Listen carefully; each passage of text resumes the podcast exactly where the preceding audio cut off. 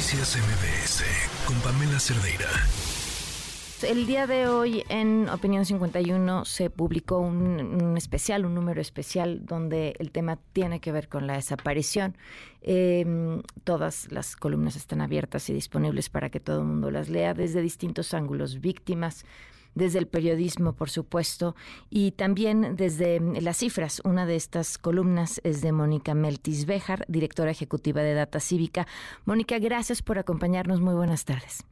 Hola, muy buenas tardes. Gracias por la invitación. Por cierto, muy interesante tu columna y, me encantaría que mañana pudiéramos hablarlo de manera amplia, pero para entender eh, brevemente qué, qué nos dice esos 111 mil desaparecidos que se reconocen, y lo entrecomillo, como, como cifra oficial sobre el panorama que estamos viendo con todos los efectos que las bases de datos tienen.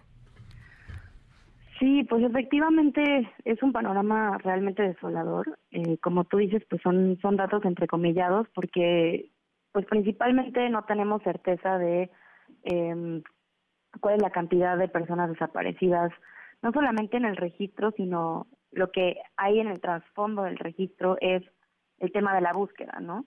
Eh, al no tener suficientes herramientas de desde las bases de datos, desde los sistemas, desde los desde los desde las cifras, digamos, lo que en realidad estamos diciendo es que no hay muchas herramientas para la búsqueda.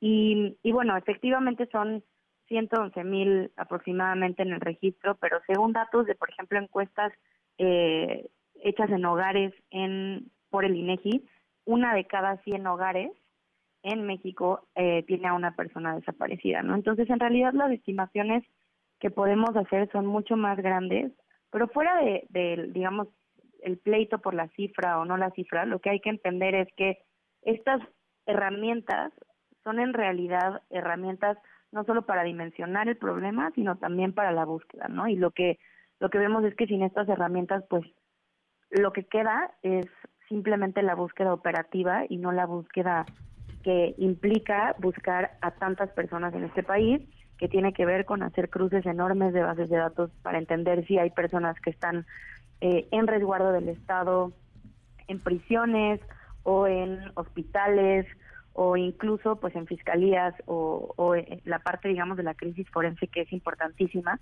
en donde se estima que hay cerca de 52 mil cadáveres en las fiscalías, es decir, en resguardo del propio Estado, que no somos capaces de identificar y pues muchísimas familias que están en la búsqueda por, por esta falta de, de gestión de información y de pues de administración de, de la búsqueda, ¿no? Claro.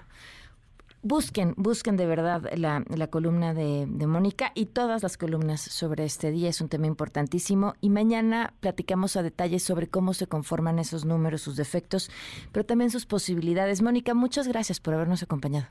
A ustedes, muchísimas gracias. Noticias MBS con Pamela Cerdeira.